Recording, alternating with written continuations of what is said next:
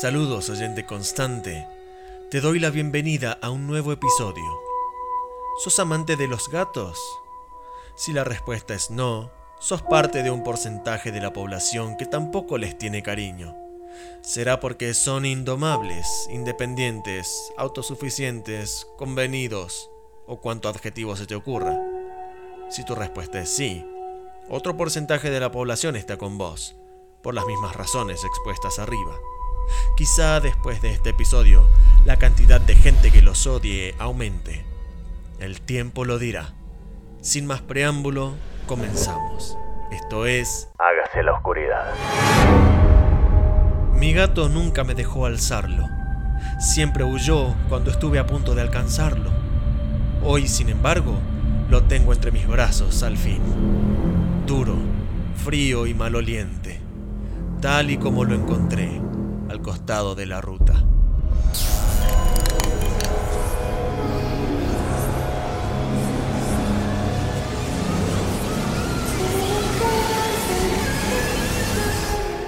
Hágase la oscuridad. Historias y audiorelatos de terror y suspenso.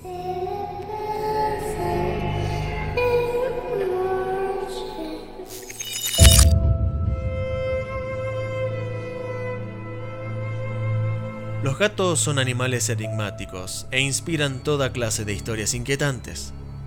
Los gatos de Ulthar de Lovecraft son un ejemplo. Tal vez algún día nos toque escucharla. En esta ocasión vamos a quedar inmersos en otro cuento de Edgar Allan Poe, de quien escucháramos El corazón del ator episodios atrás. Esta vez nos trae una historia en donde el narrador nos relata una serie de experiencias incómodas provocadas nada más y nada menos que por esa mascota ronroneante que apenas se deja oír en tu casa, pero que libra batallas y encuentros candentes y ruidosos en tu techo. El gato.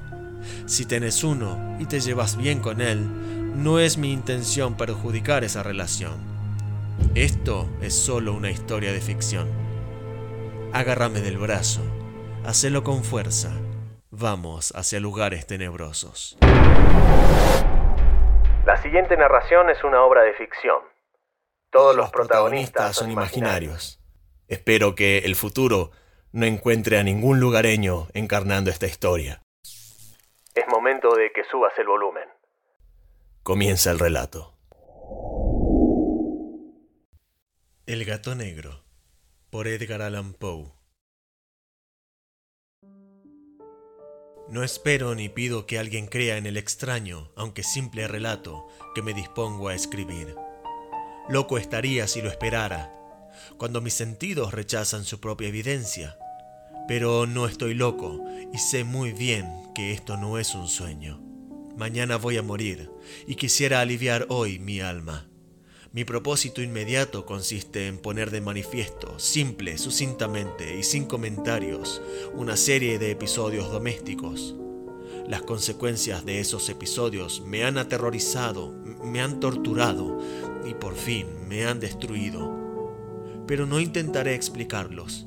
Si para mí han sido horribles, para otros resultarán menos espantosos que barrocos. Más adelante tal vez aparecerá alguien cuya inteligencia reduzca mis fantasmas a lugares comunes. Una inteligencia más serena, más lógica y mucho menos excitable que la mía, capaz de ver en las circunstancias que temerosamente describiré una vulgar sucesión de causas y efectos naturales. Desde la infancia me destaqué por la docilidad y la bondad de mi carácter. La ternura que abrigaba mi corazón era tan grande que llegaba a convertirme en objeto de burla para mis compañeros. Me gustaban especialmente los animales, y mis padres me permitían tener una gran variedad. Pasaba a su lado la mayor parte del tiempo y jamás me sentía más feliz que cuando les daba de comer y los acariciaba. Este rasgo de mi carácter creció conmigo y cuando llegué a la virilidad se convirtió en una de mis principales fuentes de placer. Aquellos que alguna vez han experimentado cariño hacia un perro fiel y sagaz no necesitan que me molesten explicarles la naturaleza o la intensidad de la retribución que recibía. Hay algo en el generoso y abnegado amor de un animal que llega directamente al corazón de aquel que con frecuencia ha probado la falsa amistad y la frágil fidelidad del hombre. Me casé joven y tuve la alegría de que mi esposa compartiera mis preferencias. Al observar mi gusto por los animales domésticos, no perdía oportunidad de procurarme los más agradables de entre ellos. Teníamos pájaros, peces de colores, un hermoso perro, conejos, un monito y un gato. Este último era un animal de notable tamaño y hermosura, completamente negro y de una sagacidad asombrosa. Al referirse a su inteligencia, mi mujer, que en el fondo era no poco supersticiosa, aludía con frecuencia a la antigua creencia popular de que todos los gatos negros son brujas metamorfoseadas. No quiero decir que lo creyera seriamente, y solo menciono la cosa porque acabo de recordarla. Plutón, tal era el nombre del gato, se había convertido en mi favorito y mi camarada. Solo yo le daba de comer y él me seguía por todas partes en casa. Me costaba mucho impedir que anduviera atrás de mí en la calle. Nuestra amistad duró así varios años, en el curso de los cuales, enrojezco al confesarlo, mi temperamento y mi carácter se alteraron radicalmente por culpa del demonio. Intemperancia. Día a día me fui volviendo más melancólico, irritable e indiferente hacia los sentimientos ajenos. Llegué incluso a hablar descomedidamente a mi mujer y terminé por infligirle violencias personales. Mis favoritos, claro está, sintieron igualmente el cambio de mi carácter. No solo los descuidaba, sino que llegué a hacerles daño. Hacia Plutón, sin embargo, conservé suficiente consideración como para abstenerme de maltratarlo, cosa que hacía con los conejos, el mono y hasta el perro, cuando por casualidad o movidos por el afecto se cruzaban en mi camino. Mi enfermedad, empero, se agravaba, pues ¿qué enfermedad es comparable al alcohol? Y finalmente el mismo Plutón, que ya estaba viejo y por tanto algo enojadizo, empezó a sufrir las consecuencias de mi mal humor. Una noche en que volvía a casa completamente embriagado, después de una de mis correrías por la ciudad, me pareció que el gato evitaba mi presencia. Lo alcé en brazos, pero asustado por mi violencia, me mordió ligeramente en la mano. Al punto se apoderó de mí una furia demoníaca y ya no supe lo que hacía. Fue como si la raíz de mi alma se separara de golpe de mi cuerpo. Una maldad más que diabólica, alimentada por la ginebra, estremeció cada fibra de mi ser. Sacando del bolsillo del chaleco un cortaplumas, lo abrí mientras sujetaba al pobre animal por el pescuezo y deliberadamente le hice saltar un ojo. Enrojezco, me abrazo, tiemblo mientras escribo tan condenable atrocidad. Cuando la razón retornó con la mañana, cuando hube disipado en el sueño los vapores de la orgía nocturna, Sentí que el horror se mezclaba con el remordimiento ante el crimen cometido, pero mi sentimiento era débil y ambiguo. No alcanzaba a interesar al alma. Una vez más me hundí en los excesos y muy pronto ahogué en vino los recuerdos de lo sucedido. El gato, entre tanto, mejoraba poco a poco.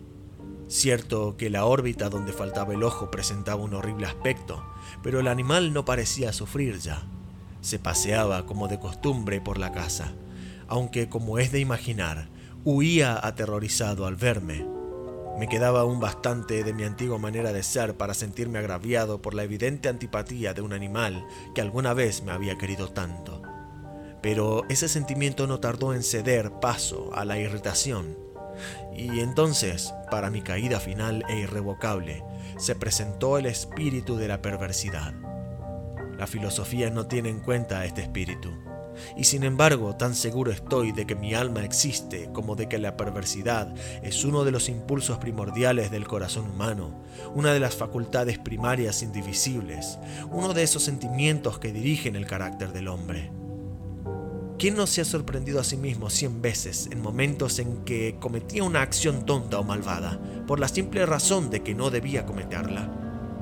¿No hay en nosotros una tendencia permanente que enfrenta descaradamente al buen sentido?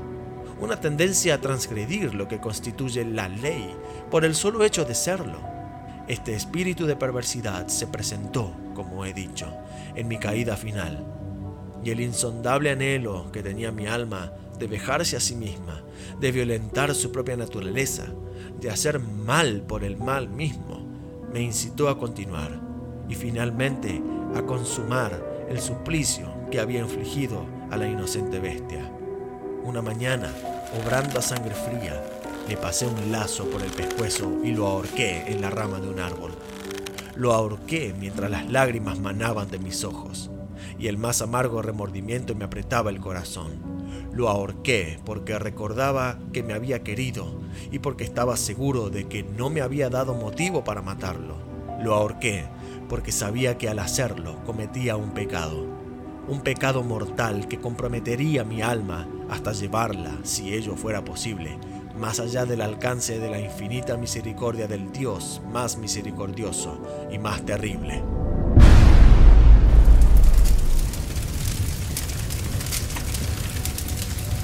La noche de aquel mismo día en que cometí tan cruel acción, me despertaron gritos de incendio.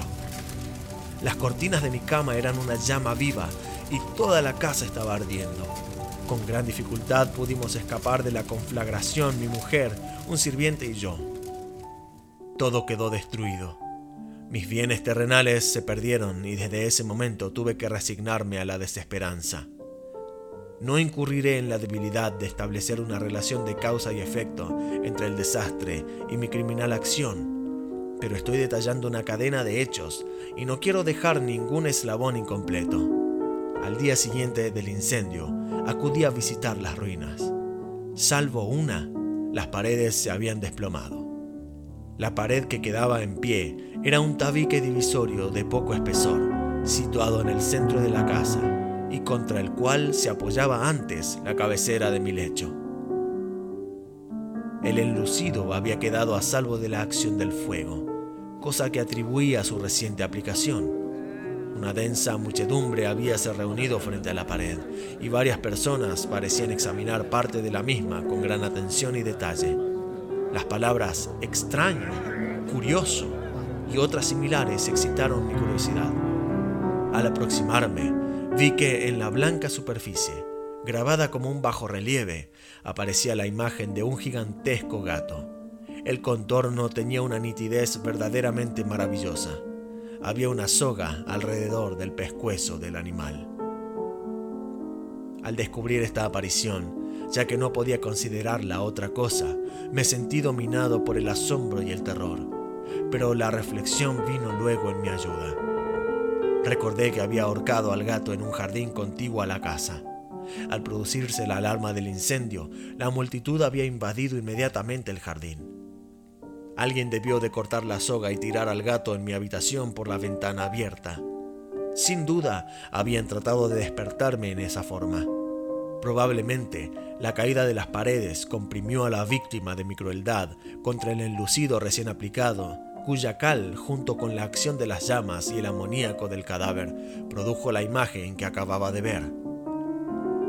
Si bien en esta forma quedó satisfecha mi razón, ya que no mi conciencia, sobre el extraño episodio, lo ocurrido impresionó profundamente mi imaginación.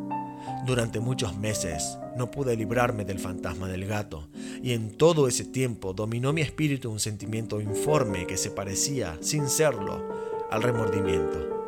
Llegué al punto de lamentar la pérdida del animal y buscar en los viles antros que habitualmente frecuentaba algún otro de la misma especie y apariencia que pudiera ocupar su lugar. Una noche en que, borracho a medias, me hallaba en una taberna más que infame, reclamó mi atención algo negro, posado sobre uno de los enormes toneles de ginebra que constituían el principal moblaje del lugar. Durante algunos minutos había estado mirando dicho tonel.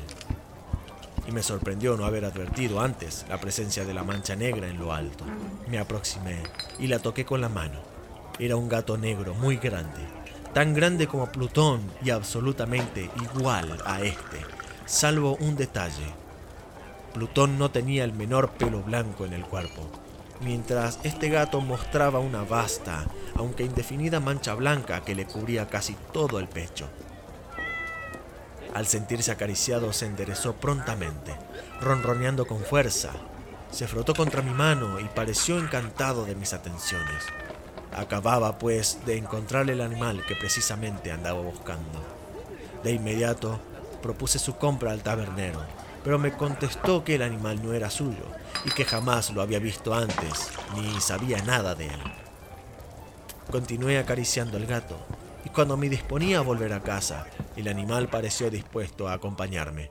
Le permití que lo hiciera, deteniéndome una y otra vez para inclinarme y acariciarlo. Cuando estuvo en casa se acostumbró a ella de inmediato y se convirtió en el gran favorito de mi mujer. Por mi parte, pronto sentí nacer en mí una antipatía hacia aquel animal. Era exactamente lo contrario de lo que había anticipado, pero sin que pueda decir cómo ni por qué, su marcado cariño por mí me disgustaba y me fatigaba. Gradualmente el sentimiento de disgusto y fatiga creció hasta alcanzar la amargura del odio. Evitaba encontrarme con el animal. Un resto de vergüenza y el recuerdo de mi crueldad de antaño me vedaban maltratarlo. Durante algunas semanas me abstuve de pegarle o de hacerlo víctima de cualquier violencia, pero gradualmente, muy gradualmente, llegué a mirarlo con inexpresable odio y a huir en silencio de su detestable presencia, como si fuera una emanación de la peste. Lo que sin duda contribuyó a aumentar mi odio fue descubrir, a la mañana siguiente de haberlo traído a casa, que aquel gato, igual que Plutón, era tuerto. Esta circunstancia fue precisamente la que lo hizo más grato a mi mujer, quien, como ya dije, poseía en alto grado esos sentimientos humanitarios que alguna vez habían sido mi rasgo distintivo y la fuente de mis placeres más simples y más puros. El cariño del gato por mí parecía aumentar en el mismo grado que mi aversión. Seguía mis pasos con una pertinencia que me costaría hacer entender al lector.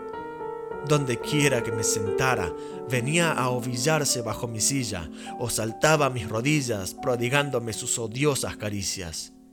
Si echaba a caminar, se metía entre mis pies amenazando con hacerme caer, o bien clavaba sus largas y afiladas uñas en mis ropas para poder trepar hasta mi pecho. En esos momentos, aunque ansiaba aniquilarlo de un solo golpe, me sentía paralizado por el recuerdo de mi primer crimen, pero sobre todo, quiero confesarlo ahora mismo, por un espantoso temor al animal. Aquel temor no era precisamente miedo de un mal físico, y sin embargo me sería imposible definirlo de otra manera. Me siento casi avergonzado de reconocer, sí, aún en esta celda de criminales, me siento casi avergonzado de reconocer que el terror, el espanto que aquel animal me inspiraba, era intensificado por una de las más insensatas quimeras que sería dado concebir. Más de una vez mi mujer me había llamado la atención sobre la forma de la mancha blanca de la cual ya he hablado, y que constituía la única diferencia entre el extraño animal y el que yo había matado.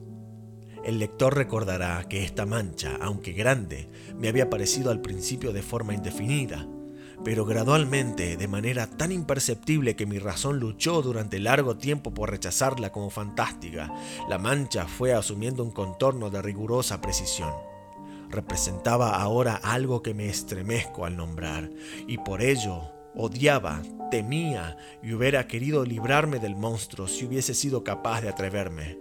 Representaba, digo, la imagen de una cosa atroz, siniestra, la imagen del patíbulo. Oh, lúgubre y terrible máquina del horror y del crimen, de la agonía y de la muerte.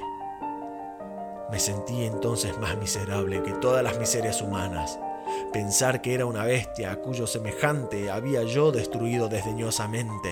Una bestia era capaz de producir tan insoportable angustia en un hombre creado a imagen y semejanza de Dios. Ay, ni de día ni de noche pude ya gozar de la bendición del reposo.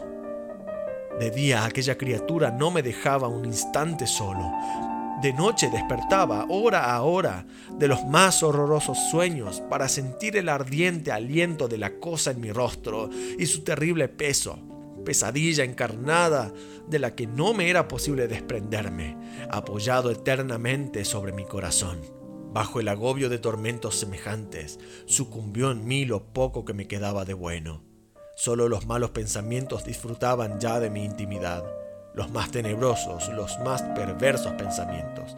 La melancolía habitual de mi humor creció hasta convertirse en aborrecimiento de todo lo que me rodea y de la entera humanidad.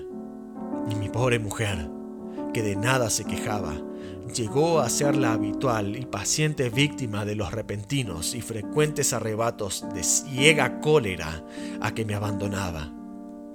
Cierto día, para cumplir una tarea doméstica, me acompañó al sótano de la vieja casa donde nuestra pobreza nos obligaba a vivir.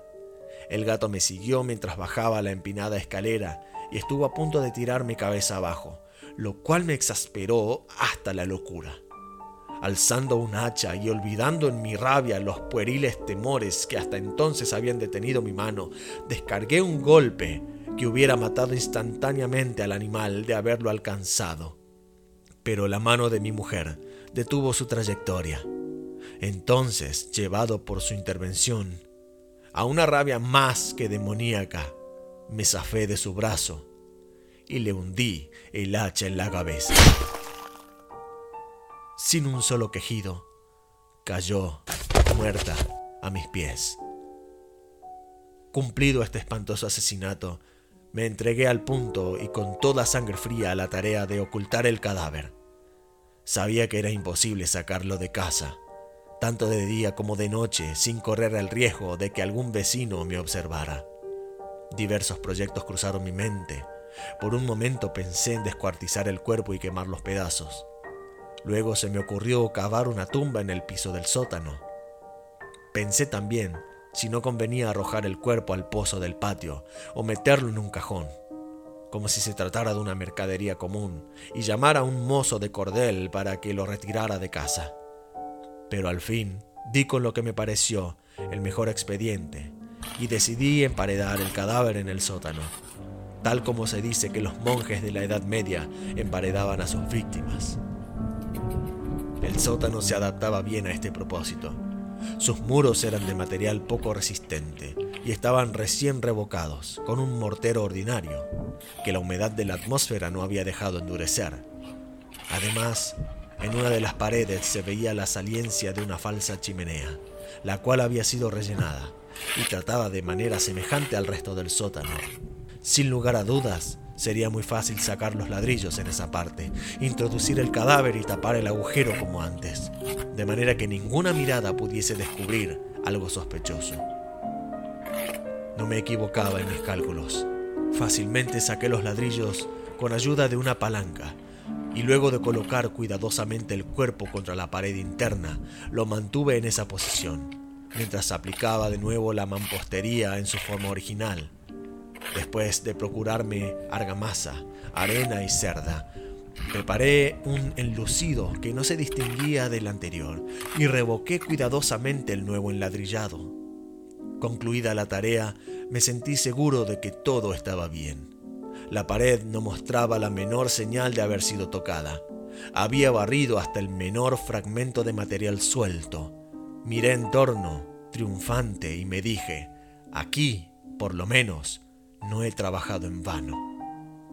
Mi paso siguiente consistió en buscar a la bestia causante de tanta desgracia, pues al final me había decidido a matarla. Si en aquel momento el gato hubiera surgido ante mí, su destino habría quedado sellado. Pero por lo visto, el astuto animal, alarmado por la violencia de mi primer acceso de cólera, se cuidaba de aparecer mientras no cambiara mi humor.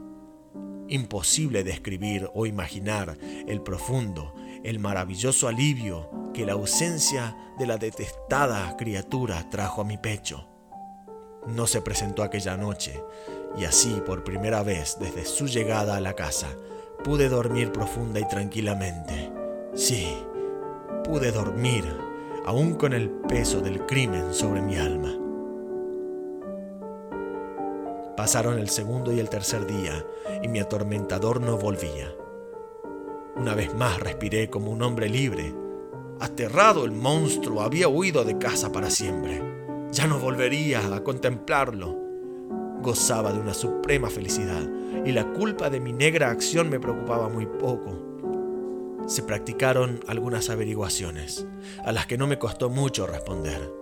Incluso hubo una perquisición en la casa, pero naturalmente no se descubrió nada. Mi tranquilidad futura me parecía asegurada. Al cuarto día del asesinato, un grupo de policías se presentó inesperadamente y procedió a una nueva y rigurosa inspección.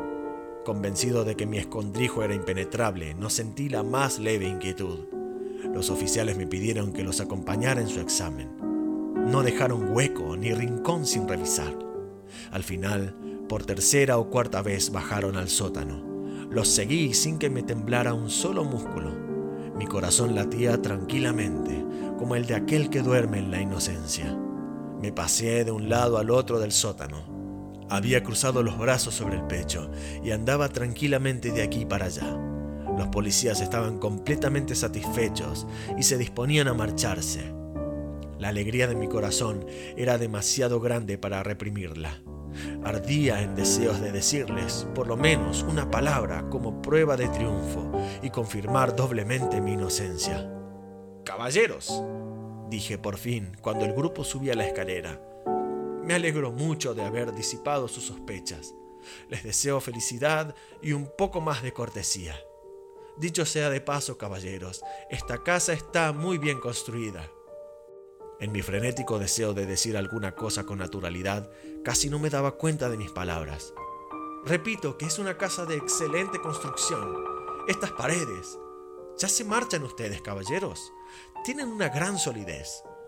Y entonces, arrastrado por mis propias bravatas, golpeé fuertemente con el bastón que llevaba en la mano sobre la pared del enladrillado tras del cual se hallaba el cadáver de la esposa de mi corazón.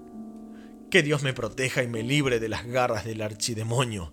Apenas había cesado el eco de mis golpes cuando una voz respondió desde dentro de la tumba. Un quejido sordo y entrecortado al comienzo, semejante al sollozar de un niño, que luego creció rápidamente hasta convertirse en un largo, agudo y continuo alarido, anormal como inhumano, un aullido, un clamor de lamentación mitad de horror, mitad de triunfo, como solo puede haber brotado en el infierno, de la garganta de los condenados en su agonía y de los demonios exultantes en la condenación.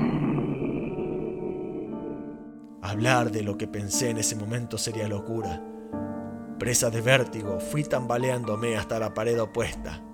Por un instante, el grupo de hombres en la escalera quedó paralizado por el terror. Luego, una docena de robustos brazos atacaron la pared, que cayó de una pieza.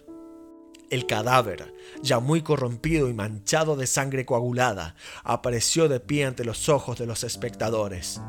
Sobre su cabeza, con la roja boca abierta y el único ojo como de fuego, estaba agazapada la horrible bestia cuya astucia me había inducido al asesinato y cuya voz delatora me entregaba al verdugo, había emparedado al monstruo en la tumba.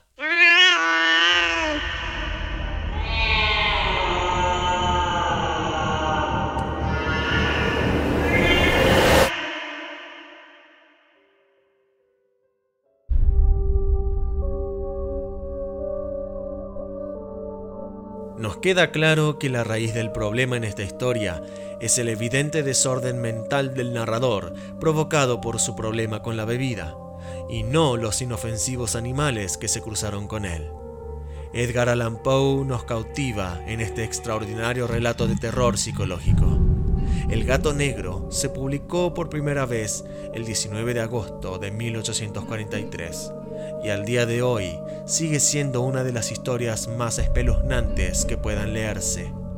Su manejo magistral de las palabras nos hace caminar por los pasillos de mentes perturbadas que dan razón de las peores acciones. Esta historia no pretende alejarte de los gatos, en todo caso, de la bebida. Llevado a un extremo, muestra cómo los efectos del alcoholismo pueden llevar a las personas a actuar de manera impulsiva e irracional, por lo general obligándonos a provocar daños irreversibles. Para conocer más sobre la vida y obra de Poe, te invito a visitar este podcast en Spotify, donde podrás revivir cada episodio completo. ¿Quieres leer más historias inquietantes? Seguime en Instagram en arroba hágase la oscuridad. Déjame también un mensaje al 3875-788-899 y mándame tu historia a hágase la oscuridad 20 arroba gmail.com. Hasta aquí llegamos. Chao. Esto fue Hágase la oscuridad. Historias y audiorelatos de terror y suspenso.